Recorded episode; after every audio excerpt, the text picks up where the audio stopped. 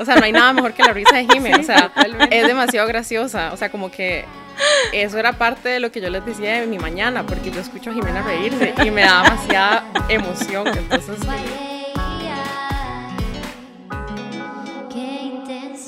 Estamos muy emocionadas de contarles que este es el primer episodio que van a poder encontrar en formato de video. Y gracias a Crate Barrel que nos prestó hoy la tienda para hacer un estudio fabuloso. Divino, Eh, espectacular.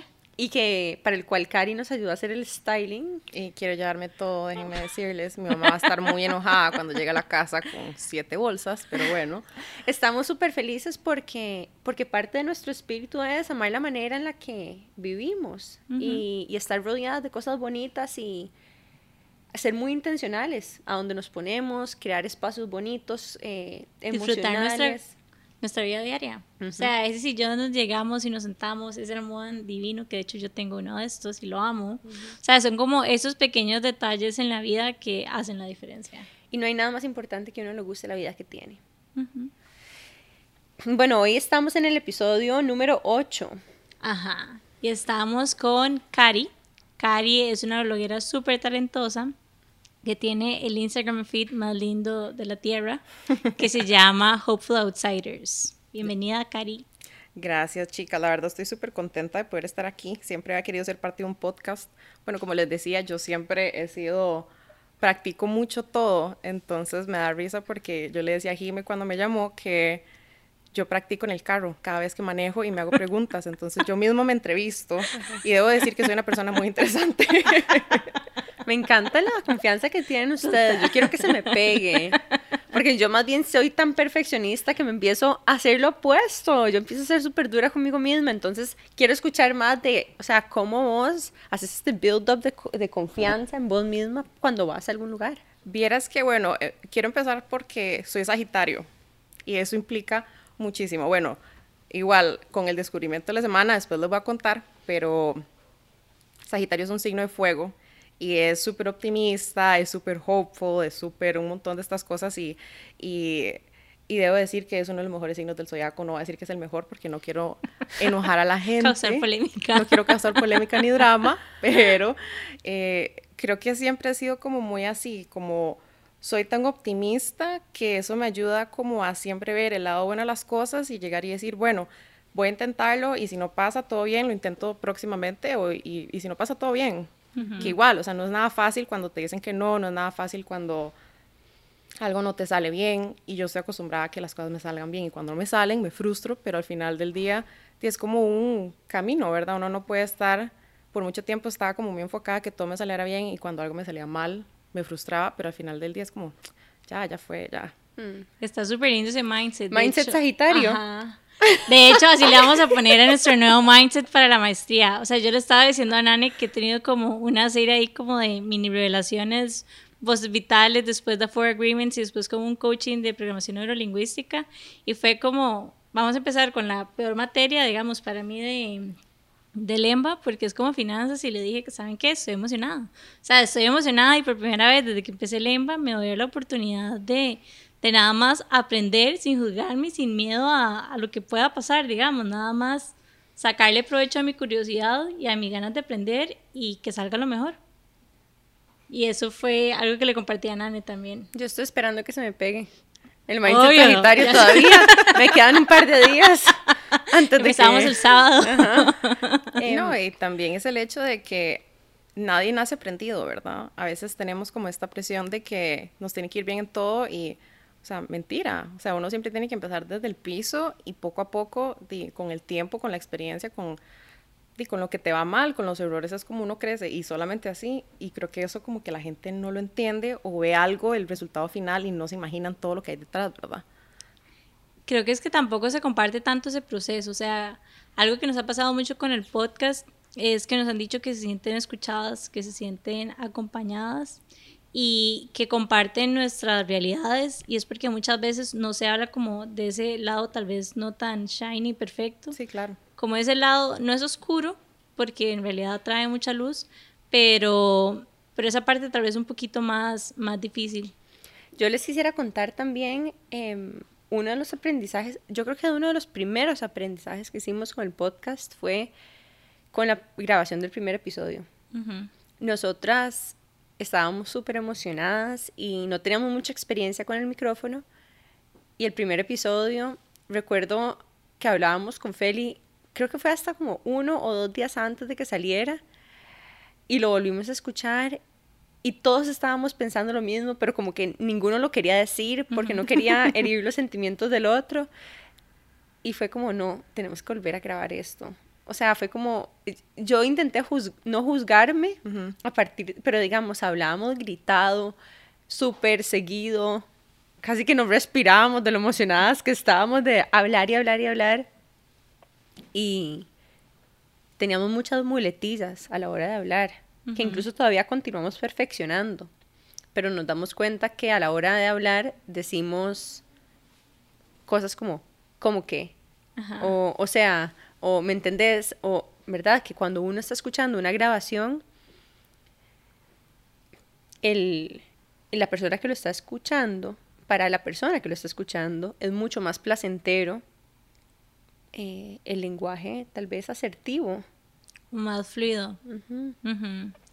Sí, fue vacilón porque Nani, de hecho, vos me dijiste y yo, por favor, sí. Yo lo había pensado todo el fin de semana y yo decía, por favor, vamos a grabar. O sea, como que el segundo episodio me había gustado mucho y el primero yo decía, no, no. Y no puede ser con el episodio que salgamos. Y le dijimos a Feli y Feli fue como, sí, yo estaba pensando lo mismo.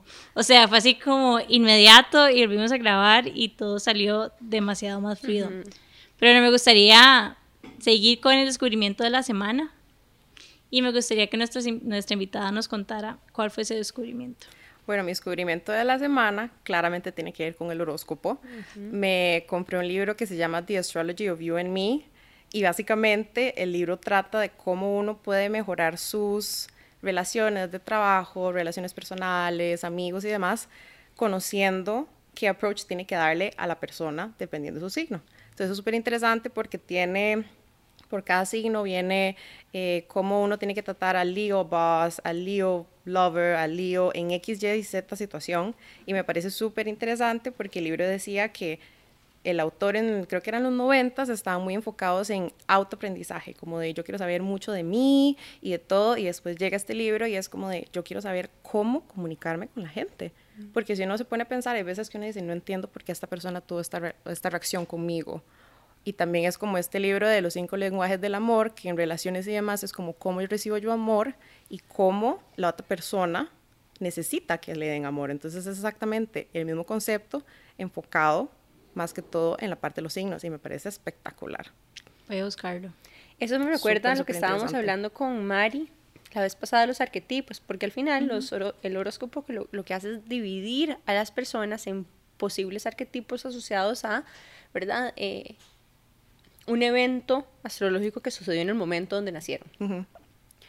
Y em, yo creo que hay demasiada sed en este momento de navegar mejor relaciones humanas. Creo que hay mucho contenido, mucho contenido disponible en este momento, muchas herramientas y, al final todo lo que estamos buscando es conexión, ¿verdad? Satisfacer necesidades profundas humanas y me parece demasiado lindo que, que hayan, digamos, todo este tipo de herramientas que al final lo que nos permiten a nosotros es cultivar relaciones más sanas y buscar más paz. Totalmente. ¿Verdad? Es súper importante.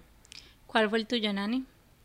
Bueno, yo esta semana hice mi primer Instagram Live. Estoy súper orgullosa. A través de mi Snaps.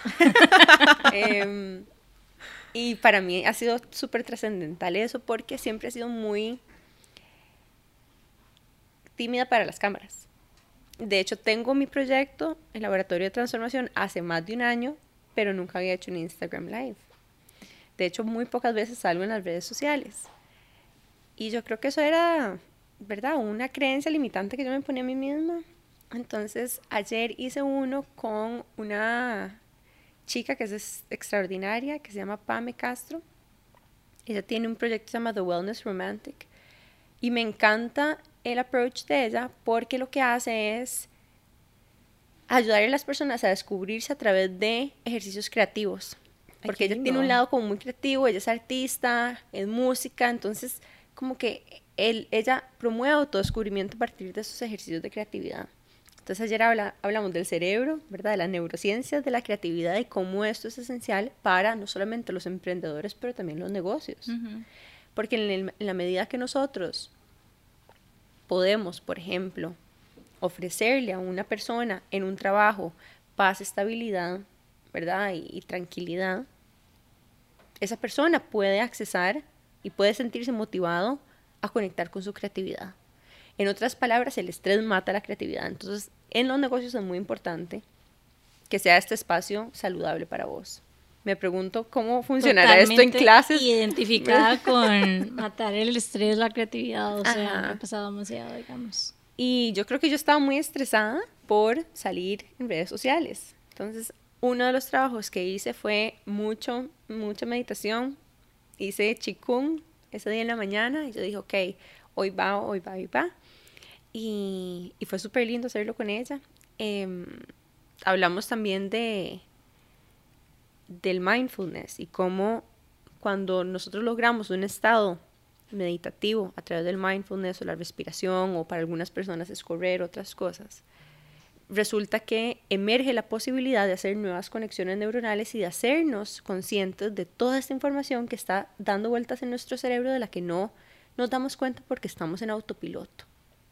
Es decir, cuando yo voy a algún lugar, paseo, voy a almorzar con las amigas de lo que hablo, lo que veo en tele, lo que veo de camino a la casa, lo que sea, todos estos estímulos visuales, auditivos, eh, de tacto, etcétera, son vías de información mediante las cuales yo estoy recibiendo información constantemente o alimentando la información constantemente a mi cerebro y son es materia prima perfecta para la creatividad.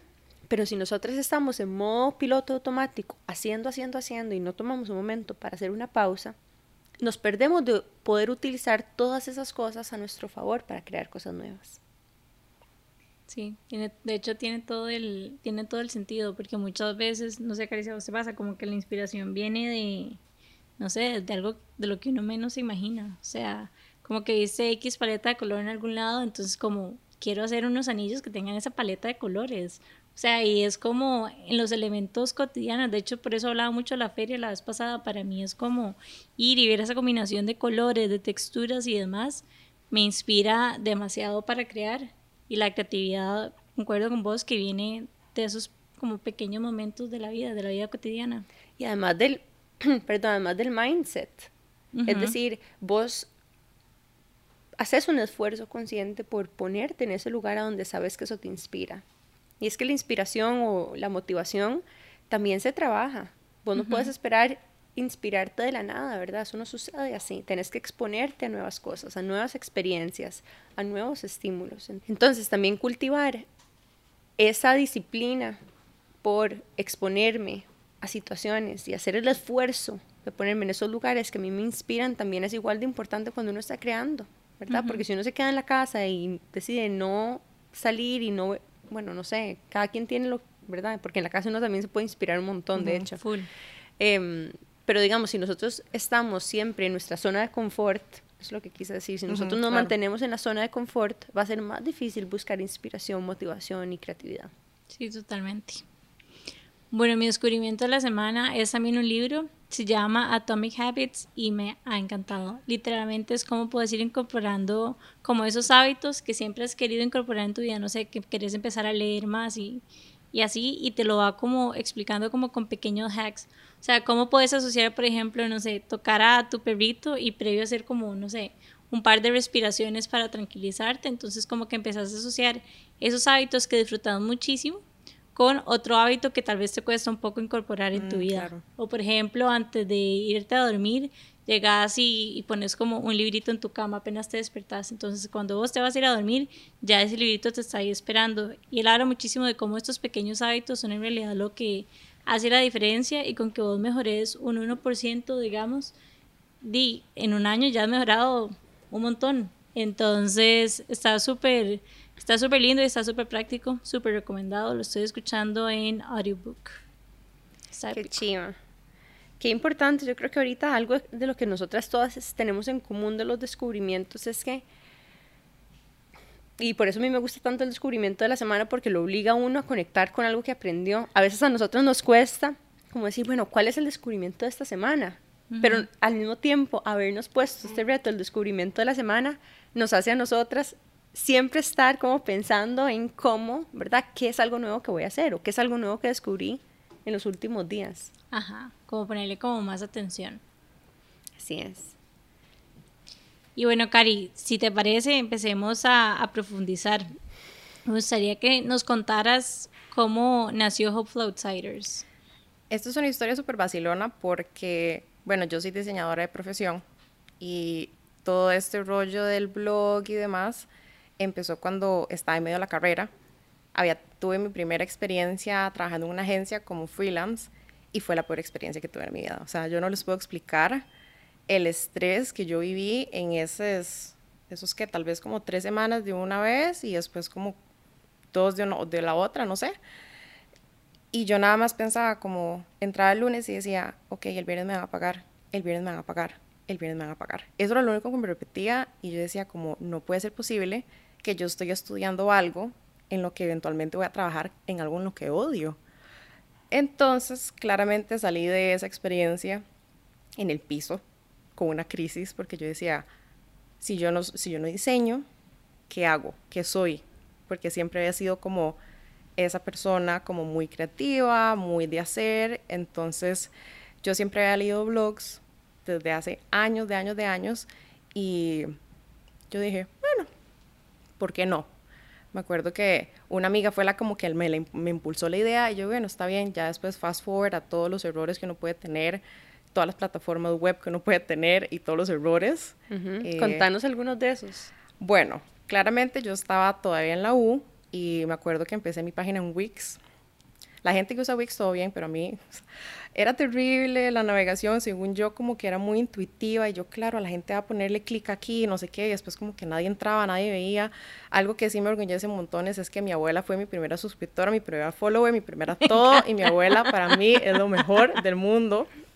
La extraño muchísimo porque está en Miami, pero eh, ha sido como todo un proceso, ¿verdad? Y creo que el diseño, lo más importante que me ha dejado a mí es que me dio demasiadas herramientas. Entonces yo ya dije como, bueno, voy a empezar un blog de estilo de vida porque es un tema súper amplio en donde yo no quería centrarme en moda, ni en comida, ni en un tema en específico porque yo me aburro muy fácil. Si a mí me encasillan, yo digo, ah, ya, me quiero ir, ya no quiero esto, bye. Entonces siempre paso como un estado como de mutación y el blog nació como por mi necesidad de crear un espacio seguro para mí en donde yo pudiera compartir mi inspiración y volver a enamorarme de lo que yo hacía. Y esto me llevó a, bueno, antes de que el blog y Instagram y todo esto fuera cool, estaba Tumblr y yo era adicta a Tumblr, o sea, siempre me metía tenía estos tableros lindísimos y este montón de fotos y como que la parte visual siempre fue súper importante para mí, pero nunca me dio, nunca conecté como de, mira, yo tal vez pueda hacer ese contenido. Entonces después llega el blog, empiezo a salir como a cafés y aquí era cuando todo esto y la gastronomía costarricense como que se abrió montones, había un montón de cafés nuevos y un montón de restaurantes y un montón de lugares lindos y después empecé a viajar como loca, histérica y ya eso a mí me explotó la cabeza, ¿verdad? Entonces fue demasiado lindo porque fue como poco a poco que fui creando como esa seguridad en mi proyecto, que al final del día me dio el, espacio como de llegar y decir, esto es mi cuenta, esto es mi contenido, y al final del día es un espacio para mí, que lo hago para conectar con gente, pero al final del día es, es mío. Suena como journaling, pero público, ¿sabes? Ajá, ajá, sí, total, total, total. Como el, el, ejercicio de journaling es el ejercicio donde uno escribe en un cuaderno, ¿verdad? Eh, tal vez reflexiones del día a día o cosas que uno va viviendo, como un diario, digamos. Y mm, es muy recomendado para conectar con uno mismo también, es como una herramienta de autoconexión. Entonces, justo estábamos hablando de esto, Jimmy y yo el otro día, que mucho, no mucho, todo lo que nosotros hacemos siempre está tratando de satisfacer una necesidad. Sí, total. Y si nosotros logramos identificarla y ¿verdad? tener claridad de eso, puedes abrazarla todavía más, ¿verdad? En ese momento, vos lo que necesitabas era, no sé, como que abrazar más tu estilo de vida, volver a inspirarte, conectar con aquello que te motivaba. Entonces muchos de los proyectos que hacemos nosotros en realidad son una manera como de hacerse autoterapia de lo que uno necesita más en el momento. No, total. Es súper importante porque creo que uno inconscientemente busca eso. Como que uno, yo creo que en, jamás me hubiera ocurrido como de, claro, voy a hacer un blog. O sea, me di cuenta de esto años después cuando me puse a hacer como una introspección como de, ¿por qué fue que yo empecé con esto? O sea, no entiendo. Y realmente era eso mismo, como de yo decía como necesito desesperadamente algo que me ayude a volver a estar bien. Porque claro, o sea, pasas igual y en la U te vendían que la agencia publicitaria y que la agencia que la agencia que la agencia y te tiraban el mundo del freelance como te estás tirando un precipicio, ¿verdad? Puedes llegar y tener dinero esto, este mes y el mes que sigue en la calle. Súper riesgoso. Súper riesgoso y al final como que yo decía como, es que yo no me veo ahí. Por eso, digamos, una de las razones por la que es Hopeful Outsiders es porque yo siempre me he considerado un outsider, totalmente, desde el primer día. Y es gracioso porque, bueno, Hopeful, porque es mi manera de ser, el outsider porque siempre he sido un outsider, nunca he sentido como que he encajado, siempre he hecho las cosas muy diferentes, la gente siempre me ha juzgado porque soy una intensa. Entonces, al final del día yo dije como, o sea, un día me puse a pensar como si yo me tuviera que cambiar la cuenta de nombre, ¿cómo me pongo? O sea, es que no soy nada más que eso, o sea, no soy nadie más que eso. Entonces es súper lindo porque me encontré y eso soy. Con lo que estás diciendo me identifico un montón porque yo también estudié diseño publicitario, no lo ejerzo, pero también mientras estaba en la U y fui a agencia, yo dije, ok, no, esto no es lo mío, esto no es mi ambiente, esta no soy yo. Y empecé a hacer joyería nada más por hobby, o sea, jamás pensando en que le iba a sacar plata, ni mucho menos, era simplemente porque me gustaba trabajar con las manos. De hecho, durante los, creo que los primeros tres años, mi mamá se dejó todas mis piezas. o sea, literalmente, ni siquiera, ese era como el acuerdo. Me pagaban las clases de joyería y ella se dejaba todo. Pero me acuerdo que nunca ni siquiera lo pensé como en monetizar y fue simplemente como esa necesidad mía de expresarme, de trabajar con mis manos y de ahí terminó saliendo un emprendimiento.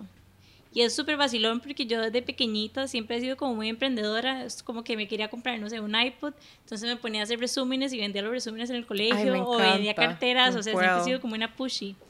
Y era rarísimo porque con joyería no lo hacía, o sea, nada más lo, lo empecé a hacer como por pasión, pero de, al final se terminó convirtiendo en mi emprendimiento, entonces conecto demasiado con lo con lo que decís y que en realidad diseño publicitario es como una herramienta súper valiosa porque aprendes a hacer un montón de cosas para, para tu negocio y puedes potenciar casi que cualquier emprendimiento.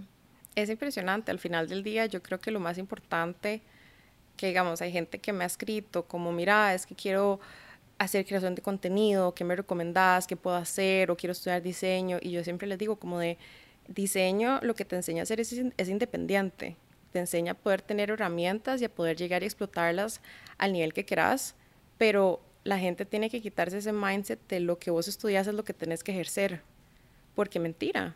O sea, quienes han tenido licenciaturas, maestrías, MBAs y todo este montón de títulos y al final están haciendo una cosa completamente diferente. Entonces, creo que la gente tiene que ver como la universidad y las carreras como herramientas y no como el destino final. Qué bonito que decís eso. Nosotros hablamos bastante de esto porque incluso, ¿verdad? Eh, eh, siento como que yo tuve tanta enfoque en algo por mucho tiempo y de eso yo he hablado otras veces, pero digamos, hoy y, hablando otra vez un poquito de esta creatividad es lo que a mí me aporta hoy haber estudiado lo que estudié y haber tenido los posgrados que tengo y haber trabajado donde he trabajado incluido haber hecho uno de mis posgrados en francés, es que, o sea, todo esto te enseña a vos a llegar a resolver cosas vía diferentes rutas. Por ejemplo, si vos sos bilingüe o trilingüe, lo que significa es que vos tenés tres diferentes maneras de expresar una cosa. Es más, y posiblemente tenés más porque usas las manos o puedes, ¿verdad? ¿verdad? Puedes hacerlo a través de la fotografía, de muchas cosas, pero simplemente al nivel del lenguaje, tenés tres diferentes caminos al mismo lugar. Y eso de entrada lo que hace es que vos tengas de una manera diferente de llegar a una solución versus alguien que tal vez solo habla un idioma. Entonces, ir acumulando, ¿verdad? Eh, herramientas, como vos decís, y ver todas nuestras experiencias en el pasado como trainings, a hoy pensar de una manera única y diversa, yo creo que es, es una manera muy linda también de, de no sentir tanto arrepentimiento o incluso como congoja de que, uff, ¿verdad? Tanto tiempo y tanto dinero invertido en esta educación y no lo estoy ejerciendo, porque eso es un poquito como... Como esa culpa. Sí, uno siente culpa, de haber invertido como en mucha educación y al final no estar haciendo algo ahí, pero... Pero, me, o sea, me acabas de dar un regalo súper lindo. Gracias por eso. Ay, qué dicha, bueno, eso me encanta porque creo que este es el objetivo del podcast, ¿no? Llegar y hacer un back and forth de ideas y al final uno se dice como de, ah, jamás había pensado eso de esa manera. Entonces creo que eso es como lo más rico de todo esto, poder llegar y hacer como un espacio en donde vos aprendes algo nuevo, yo aprendo algo nuevo y todos los que escuchan aprenden algo nuevo. Entonces es como lo más enriquecedor de todo. ¿Cuál ha sido el regalo más grande, por decirlo así, que te ha traído el blog? Creo que el regalo más grande que me ha traído el blog es ser completamente fearless. No tenerle miedo a entrarle a nada. Y a esto me refiero a, bueno, yo siempre he sido una persona muy extrovertida y del mindset de, si yo no pregunto, siempre va a ser no. Y la gente tiende mucho a, a decir, uy, no, no lo voy a escribir a tal persona porque qué pena. Y fijo me va a decir que no. O no lo voy a decir, no sé, alguien que me encanta la cuenta, no lo voy a decir que me encanta, porque qué pola, o algo por el estilo. Y a esto voy con una experiencia que realmente yo creo que fue de las mejores experiencias que el blog, me ha traído. Y yo aparte de tener el blog, el blog yo no lo monetizo porque nunca le he querido poner como la carga emocional y financiera de que este espacio que yo he construido a través de todos estos años, que lo amo, que me encanta, tener que atarlo a, un, a algo financiero porque a mí no hay nada que me estrese más que las finanzas. Y bueno, puedes unirte al club. O sea, si yo les pudiera decir, amigas, si ustedes necesitan que yo les gaste plata, no hay persona mejor que yo para eso. O sea, si a mí me pagaran por gastar, yo no les puedo explicar. Entonces yo siempre fui como muy fiel a eso de no querer atar el blog a que fuera mi única entrada. Entonces, al final el blog se convirtió en un portafolio. Yo me vendo como diseñadora, como creadora de contenido, como un montón de facetas que tal vez yo no enseño, pero gracias a mi tipo de comunicación y como es una comunicación, siento yo, como muy asertiva, la gente me contacta y me dice, mira, quiero esto, haces esto, y yo, amiga, yo le hago todo lo que usted necesite, porque al final del día tengo un abanico de herramientas muy amplio. Entonces me acuerdo que hablando con una amiga mía argentina que se vino, mira, nos conocimos en Instagram hace como cuatro años, espectacular, fotógrafa increíble, y ahora me dice, mira, quiero ir a Costa Rica. yo, venite, claro, sí, vamos a Santa Teresa, vamos a X y Z, viene a Costa Rica, eh, la recojo y más, y como, yo, bueno, ¿qué tenés planeado? Es como, no, voy a ir a un hostel, y yo, no, mi amor, usted se va a venir a mi casa, yo la voy a cobijar, le voy a hacer desayuno, lo voy a peinar y usted después se puede ir a donde le va a hacer trencitas. Podemos tener una pijamada, lo que usted quiera, pero usted no se va a quedar en un hostel. Ya se queda en mi casa, se va para Santa Teresa, nos íbamos a, nos topamos en, en Punta Arenas y nos fuimos para Nosara. Entonces yo le decía, yo no hay marca que ame más que Anthropology. Esa marca para mí es todo.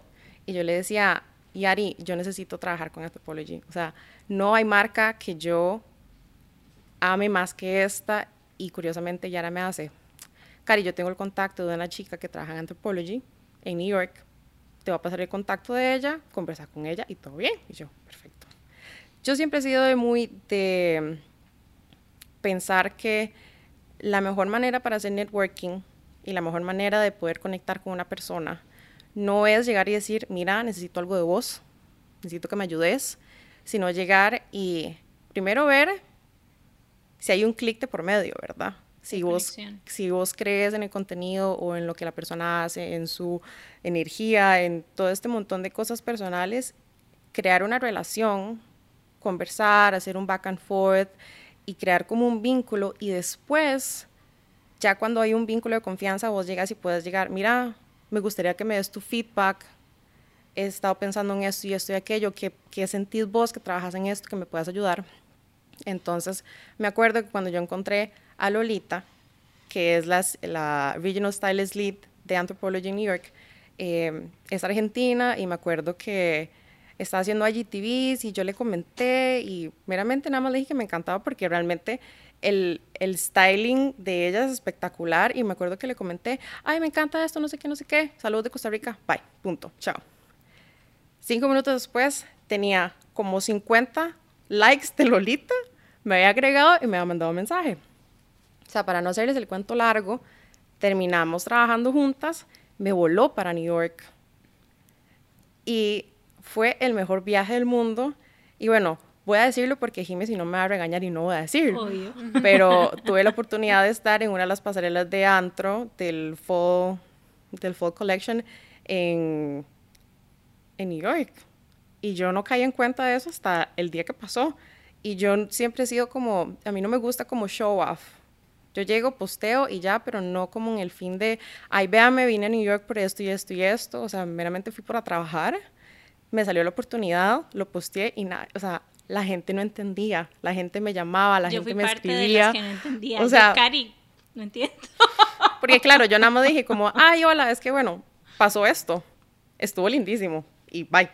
Y la gente me escribía, la gente me llamaba, mis amigas me decían como de, no entiendo qué está pasando. Y yo, y es que es, es el universo. Yo nada más llegué y yo fui con el corazón abierto y a mí New York me daba pánico porque la última vez que fui, tuve, que fue la primera vez, tuve el peor viaje de mi vida, la pasé malísimo. que pasa esto? Que yo con el capítulo de, de, de transformación, de, ¿cómo era? Ciclos de de ciclos de transformación, perdón, eh, me sentí súper identificada porque yo siento que yo he tenido como tres etapas súper fuertes de ciclos y mi segunda etapa fue cuando recién salí de la U, que yo me metí tanto en el proyecto de grabación que me perdí. Me hice demasiado adicta a la adrenalina.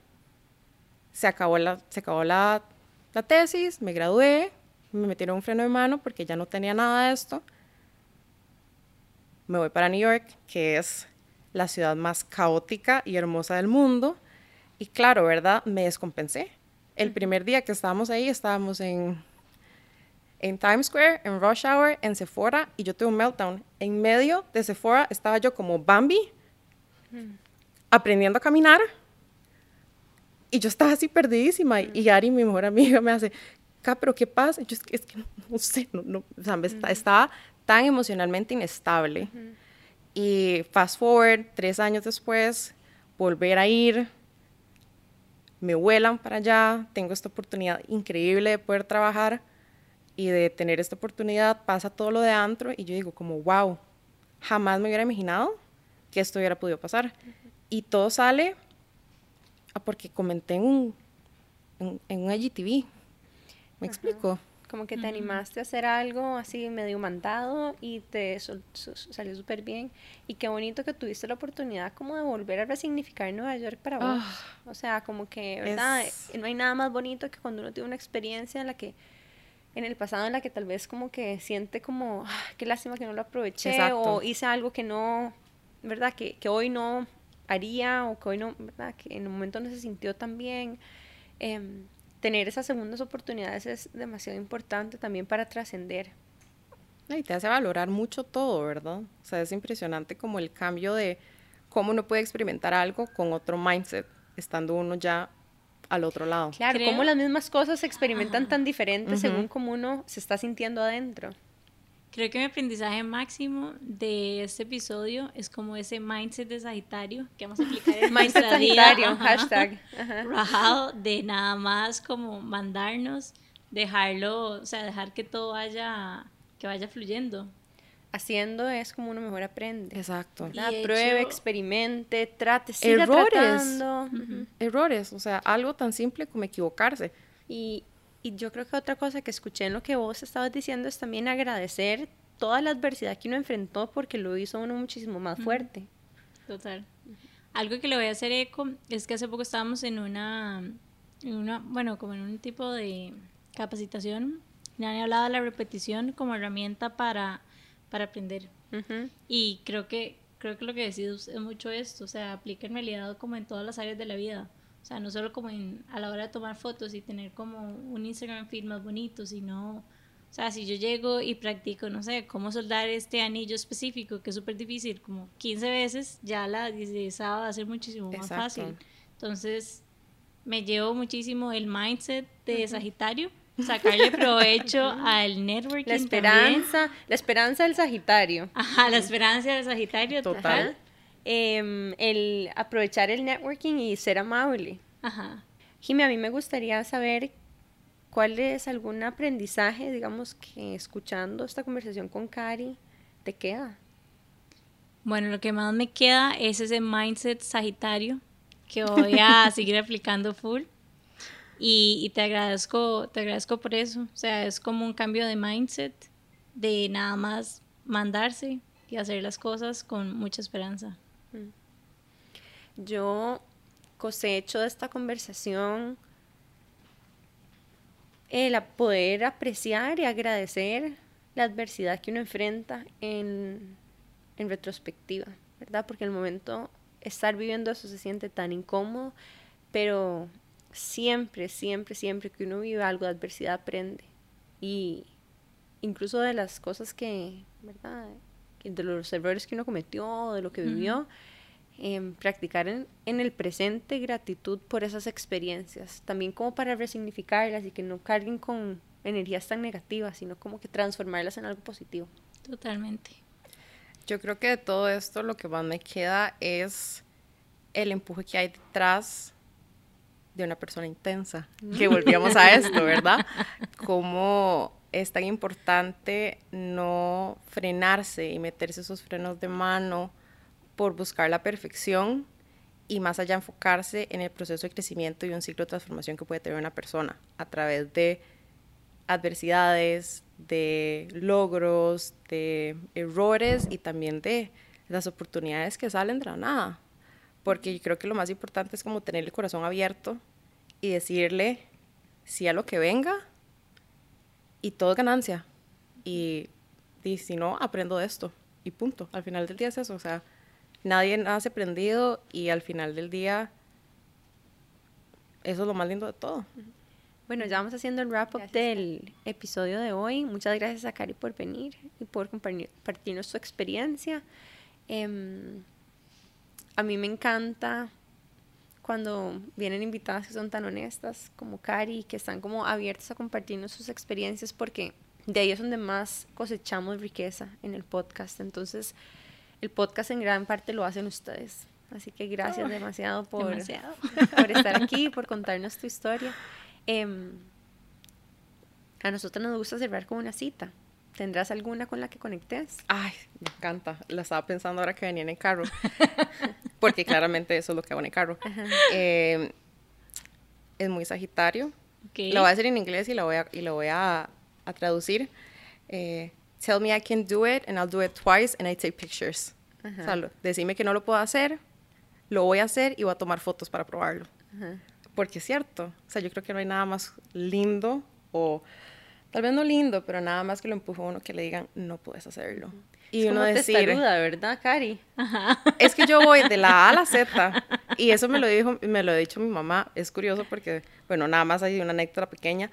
Somos tres hermanos, mi hermano mayor, yo y mi hermana, y a ellos les cuesta montones como de ir a, A a la Z y yo voy de la A a la Z y si tengo que pegarme contra la pared siete veces lo voy a hacer y lo hago. Entonces es súper interesante porque al final del día es eso, es como de, por favor dígame que no puedo hacerlo, dígame.